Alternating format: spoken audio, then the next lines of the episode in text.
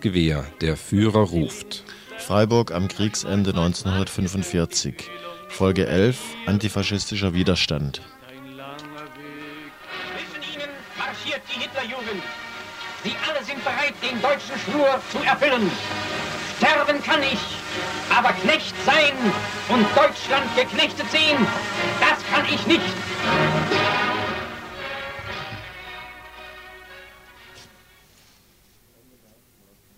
Ende März 1945. Dass die deutsche Wehrmacht den Zweiten Weltkrieg noch irgendwie gewinnen könnte, glaubten nun wirklich nur mehr die fanatischsten der Unverbesserlichen oder naive Hitlerjungen, die als letztes Aufgebot zum Volkssturm kommandiert wurden. Die sowjetische Rote Armee stand kurz vor Berlin und die Westalliierten hatten bei Remagen bereits den Rhein überschritten.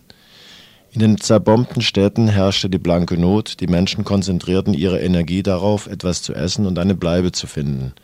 Die Durchhalteparolen der Nazis griffen nicht mehr, und doch blieb die Bevölkerung ruhig und machte ihrem Ärger nur verhalten Luft. Es wurde gemeckert, aber nicht zu laut, denn irgendein Blockwart, ein Parteibonze oder ein stiller Denunziant hätte Meldung erstatten und die Gestapo in Bewegung setzen können.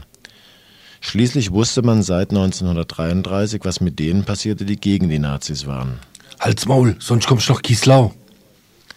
Kislau bei Bruchsal, das war eines der ersten Konzentrationslager in Baden, das die Nazis 1933 mit ihren politischen Gegnern füllten.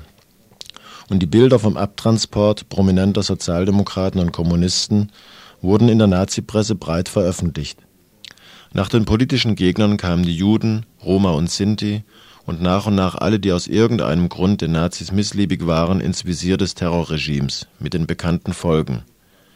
Bis zum Beginn des Zweiten Weltkrieges am 1. September 1939 war die politische Opposition kaltgestellt und in die Illegalität gedrückt worden. Offene Opposition wurde mit allen Mitteln, die der allgegenwärtigen geheimen Staatspolizei zur Verfügung stand, unterdrückt. Was aber war aus jenen geworden, die aus Überzeugung nicht nur gegen Hitler und die NSDAP eingestellt waren, sondern aktiv Widerstand gegen das Regime leisteten? Am Ende des Krieges ging es auch für sie in erster Linie um das Überleben, in der Hoffnung, nach der militärischen Niederlage der Nazidiktatur einen demokratischen Neubeginn mitgestalten zu können. Die führenden Köpfe der linken Opposition waren ermordet, in Gefängnissen und Konzentrationslagern interniert, ins Exil vertrieben oder in Strafbataillone gezwungen. Wer aus Haft oder KZ entlassen wurde, stand unter scharfer Beobachtung und unter der ständigen Bedrohung, wieder abgeholt zu werden. Der Spielraum für irgendeine politische Bewegung war gleich Null. Widerstand fand im Geheimen statt, musste sich notgedrungen darauf beschränken, Kontakt zu Freunden und Genossen zu halten, durch ausländische Radiosender über den Verlauf der Großwetterlage informiert zu bleiben oder im ganz persönlichen Bereich eine kleine Hilfe für Bedrängte zu leisten.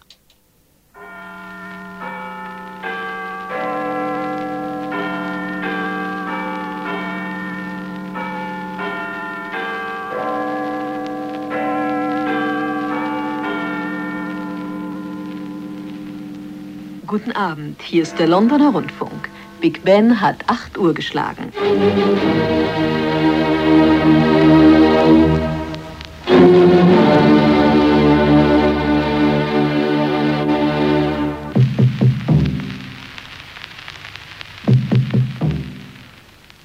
Hier ist England, hier ist England, hier ist England. Widerstand gegen die Machtergreifung der Nazis 1933 hat es in Freiburg wie auch anderswo gegeben. Allerdings war die Bischofs- und Universitätsstadt nie eine Hochburg der Linken gewesen.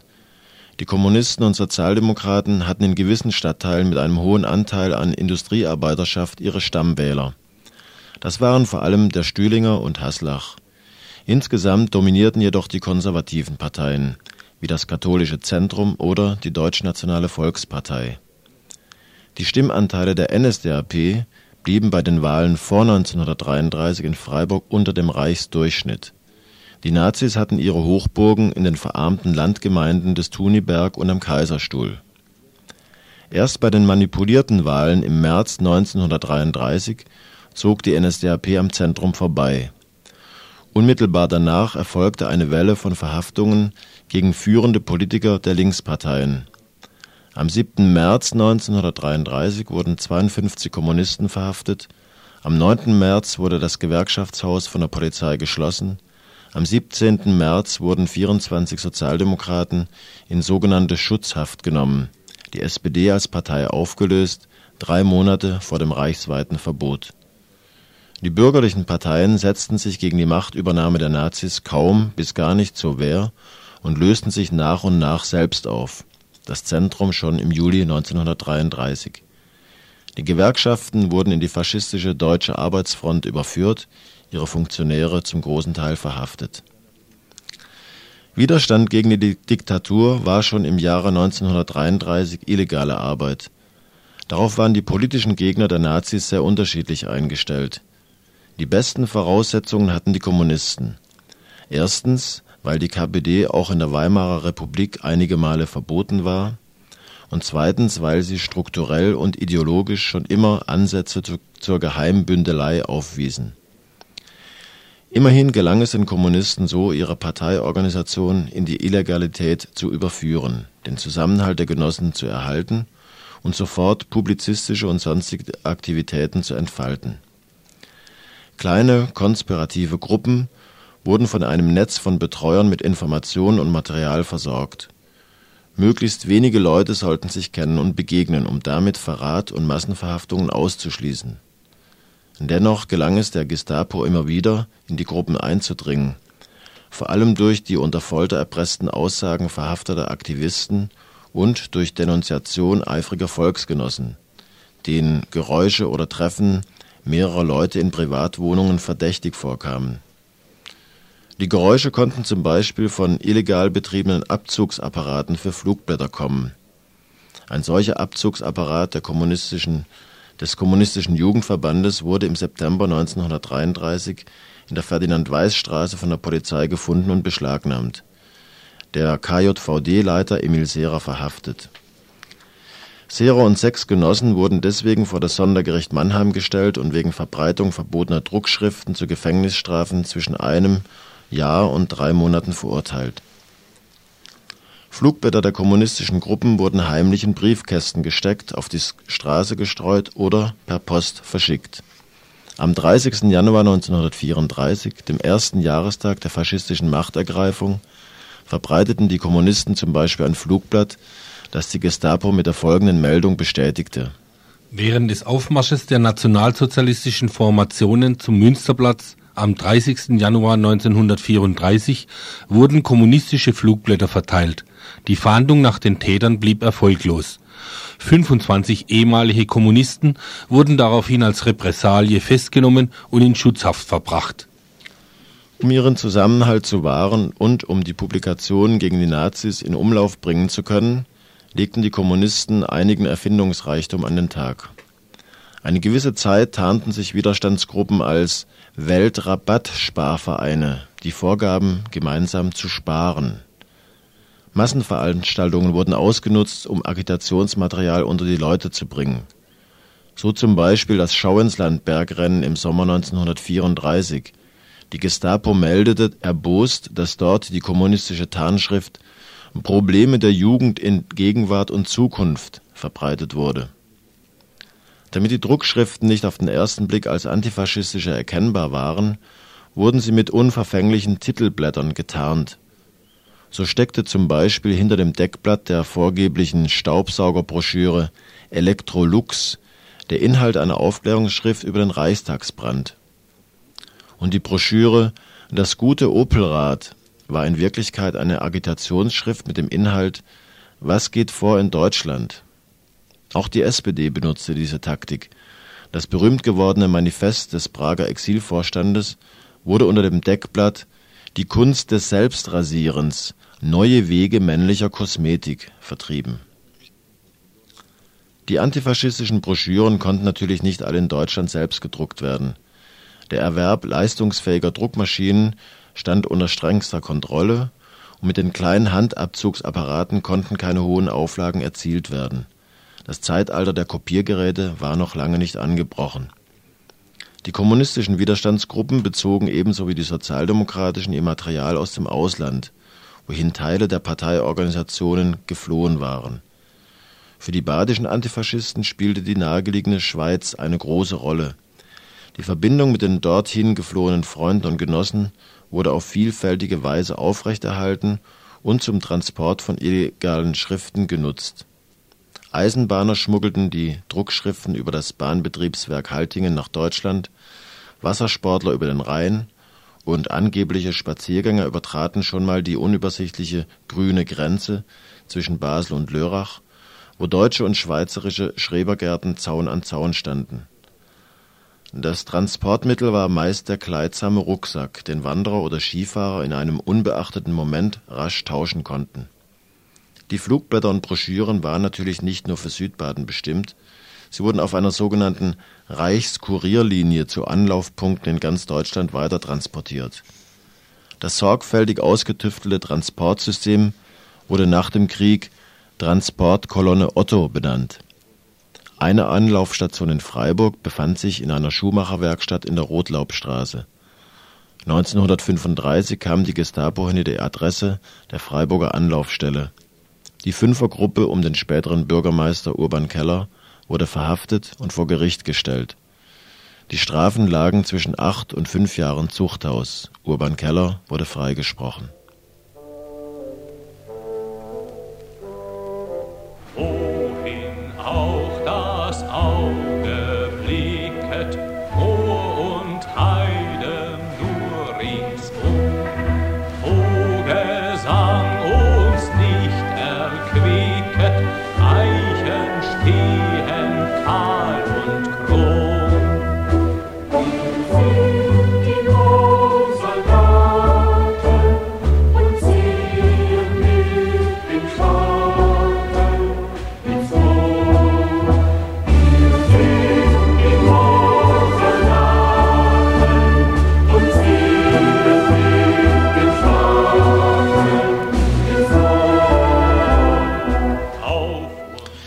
Gegensatz zu den Kommunisten hatten die Sozialdemokraten keine Vorbereitungen für die Illegalität und konspirative Arbeit geleistet. Sie waren der Meinung, die Nazi-Diktatur würde sehr bald abgewirtschaftet haben. Außerdem unterlagen sie dem Irrtum, die Hitlerregierung würde die bestehenden Gesetze achten. Daher dauerte es länger, bis sozialdemokratische Widerstandsgruppen ähnlich konspirativ aufgebaut wie die kommunistischen in Erscheinung traten. Zugleich traten politische Differenzen auf. Es ging um die Zusammenarbeit aller Hitlergegner, einschließlich der Kommunisten. Bekanntlich war die Spaltung der Arbeiterbewegung in einander zutiefst feindliche Flügel ein wesentlicher Grund, weshalb die Nazis bei ihrem Weg zur Macht relativ leichtes Spiel hatten. Die Kommunisten verunglimpften die Sozialdemokraten als Sozialfaschisten, die Sozialdemokraten beschimpften die Kommunisten ihrerseits als rotlackierte Faschisten. Erst in der Illegalität, aber auch da nur zaghaft und unter großem Misstrauen, begannen kommunistische und sozialdemokratische Gruppen in begrenzten Maßen zusammenzuarbeiten. Die Linken in der SPD stützten sich dabei auf das Prager Manifest des SPD-Exilvorstandes, in dem wortradikal, aber folgenlos die Einheit der Arbeiterklasse proklamiert wurde. Die Niederwerfung des nationalsozialistischen Feindes durch die revolutionären Massen schafft eine starke revolutionäre Regierung, getragen von der Revolutionären Massenpartei der Arbeiterschaft, die sie kontrolliert. Die erste und oberste Aufgabe dieser Regierung ist es, die Staatsmacht für sie siegreiche Revolution zu sichern, die Wurzeln jeder Widerstandsmöglichkeit auszureißen, den Staatsapparat in ein Herrschaftsinstrument der Volksmassen zu verwandeln. Wir haben den Weg, wir haben das Ziel des Kampfes gezeigt. Die Differenzen in der Arbeiterbewegung werden vom Gegner selbst ausgelöscht. Die Gründe der Spaltung werden nichtig. Der Kampf zum Sturz der Diktatur kann nicht anders als revolutionär geführt werden. Ob Sozialdemokrat, ob Kommunist, ob Anhänger der zahllosen Splittergruppen, der Feind der Diktatur wird im Kampf durch die Bedingungen des Kampfes selbst der gleiche sozialistische Revolutionär. Die Einigung der Arbeiterklasse wird zum Zwang, den die Geschichte selbst auferlegt. Im Unterschied zum Prager Exilvorstand nahmen lokale SPD-Gruppierungen den Verbalradikalismus des Manifestes ernst und praktizierten die Zusammenarbeit. 1934 wurde der Rote Schutzbund Brigade Karl Liebknecht gegründet, in dem Sozialdemokraten, Gewerkschafter, Mitglieder der Naturfreunde und der früheren Arbeitersportvereine aktiv wurden. Der Schutzbund arbeitete nach den gleichen konspirativen Prinzipien wie die kommunistischen Widerstandsgruppen.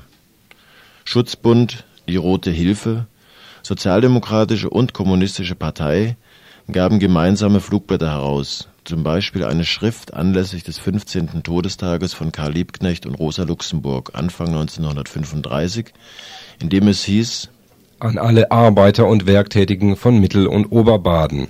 Mit dem 30. Januar 1933 hat in der deutschen Arbeiterbewegung eine neue Epoche begonnen.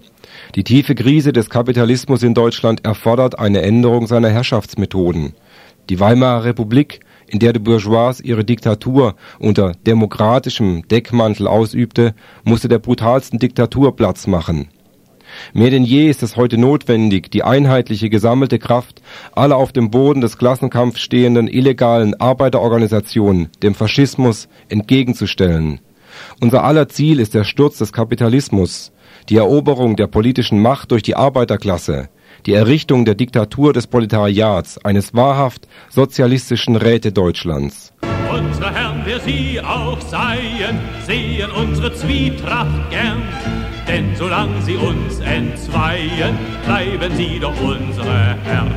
Vorwärts, nicht vergessen, worin unsere Stärke besteht. Beim Hunger und Vergessen, vorwärts, nicht vergessen, die Solidarität. Proletarier aller Länder, einigt euch und ihr seid frei. Eure großen Regimenter brechen jede Tyrannei. Vorwärts, nicht vergessen, und die Frage konkret gestellt beim Hunger oder Essen. Wessen Morgen ist Morgen, wessen Welt ist die Welt. Die Gemeinsamkeiten der Linksparteien wirkten vor allem in der gegenseitigen Unterstützung von inhaftierten Genossen und deren Familien. Die Rote Hilfe und andere Gruppen sammelten Geld für Angehörige von Gefangenen und betreuten so gut es eben ging die Inhaftierten. Widerstand erschöpfte sich jedoch nicht in publizistischen und parteipolitischen Aktionen. Zumindest bis Kriegsbeginn drückte sich die Ablehnung des Regimes in zuweilen öffentlich sichtbaren Formen aus. Es wurden Anti-Nazi-Parolen an Häuserwände gepinselt, Nazi-Plakate überpinselt und verschandelt. Eltern versuchten listenreich, ihre Kinder von Hitlerjugend und Bund deutscher Mädchen fernzuhalten. Mehr oder weniger offene Solidarität mit drangsalierten Gegnern, mit Juden und anderen Verfolgten war zwar selten, aber durchaus vorhanden. Mit dem Zweiten Weltkrieg änderte sich die Situation für die Antifaschisten grundlegend. Die fest im Sattel sitzende Diktatur, gestützt auf die Anfangseuphorie der Blitzkriegssiege, hatte die Wirkung der meisten Widerstandsgruppen zerschlagen oder zumindest entscheidend geschwächt. Opposition und Vaterlandsverrat galten nunmehr als eins. Die totale Gleichschaltung der Gesellschaft, die Entfesselung des Völkermords im Inneren wie im Äußeren erschwerte der Opposition ideologisch und rein praktisch ihre sowieso begrenzten Wirkungsmöglichkeiten. Andererseits öffnete der brutale Raubkrieg gegen die anderen Völker vielen Menschen die Augen und enthüllte ihnen das unmenschliche Wesen des Faschismus. Unzählige Beispiele praktischer Hilfe für Bedrängte und Verfolgte sind erst Jahre später bekannt geworden. Christliche und konservative Menschen versuchten im Rahmen ihrer Möglichkeiten etwas zu tun. Auch im universitären Bereich war der Widerstand vertreten. Seit Ende 1938 trafen sich Universitätsprofessoren und Pfarrer regelmäßig in Privatwohnungen, um die Möglichkeiten des Widerstandes zu erörtern. Der Freiburger Kreis um Walter Eucken, Adolf Lampe, Konstantin von Dietze und anderen hielt wiederum Kontakt zu anderen Zirkeln, unter anderem zum Widerstandskreis des 20. Juli 1944. Ob an der Universität oder in den Fabriken. Die totale Ausschaltung der Andersdenkenden gelang selbst den Nationalsozialisten nicht. Zwar spielten sie keine öffentliche Rolle mehr, zwar war ihr politischer Einfluss verschwindend gering, aber aufgegeben haben die Antifaschisten nie. Im engsten Kreis blieben sie ihrer Sache treu und verkörperten damit das andere Deutschland. Ein Fakt, der für das Ansehen des Nachkriegsdeutschland von wichtiger Bedeutung sein würde. Nichts ist vergessen und niemand ist vergessen. Stellvertretend für viele erinnern wir an Reinhold Schneider, christlicher Schriftsteller, seit 1938 in Freiburg, 1940 mit Schreibverbot belegt, im April 1945 wegen Vorbereitung zum Hochverrat angeklagt. Schneider hatte enge Beziehungen zu den Widerständlern des 20. Juli 1944. Aus der von Schneider gegründeten Christlichen Arbeitsgemeinschaft ging nach dem Krieg die CDU hervor. Stefan Mayer, Reichstagsabgeordneter der SPD, 1933 in das KZ Ankenbuck geworfen, nach seiner Entlassung führend im sozialdemokratischen Widerstand. 1941 wieder verhaftet und im KZ Mauthausen zu Tode gequält. Carola Kistner wohnte während des Krieges mit ihrer Familie in einer Waldarbeiterhütte am Schauinsland, versteckte dort bis zum Kriegsende den Freiburger Mathematikprofessor Paul Salomon und etliche desertierte Hitlerjungen. Fritz Schieler, Gewerkschafter und Sozialdemokrat, aus politischen Gründen arbeitslos, führend in sozialdemokratischen Widerstandsgruppen, 1937 inhaftiert, nach 1945 Mitbegründer der SPD, Bürgermeister und Landtagsabgeordneter. Jakob Treffeisen, Schlosser, KPD-Vorsitzender in Freiburg, mehrfach verhaftet, inhaftiert in den KZs Ankenbuck, Kieslau, Dachau und Flossenbürg, überlebte und war Mitglied der verfassungsgebenden Versammlung des Landes Baden. Gertrud Luckner, Leiterin der kirchlichen Kriegshilfsstelle der Caritas in Freiburg, half verfolgten Juden, sich zu verstecken oder zu fliehen. 1944 verhaftet und in das Frauen-KZ Ravensbrück gesteckt. Frau Luckner überlebte und erhielt für ihren Einsatz das große Bundesverdienstkreuz Ehrenbürgerin der Stadt Freiburg. 27. März 1945. Nur noch wenige Wochen bis zur militärischen Niederlage des Deutschen Reiches. Für diejenigen, die von Anfang an oder im Laufe der Zeit Gegner des Faschismus waren oder wurden, konnte die Kapitulation der Wehrmacht nichts anderes als eine Befreiung sein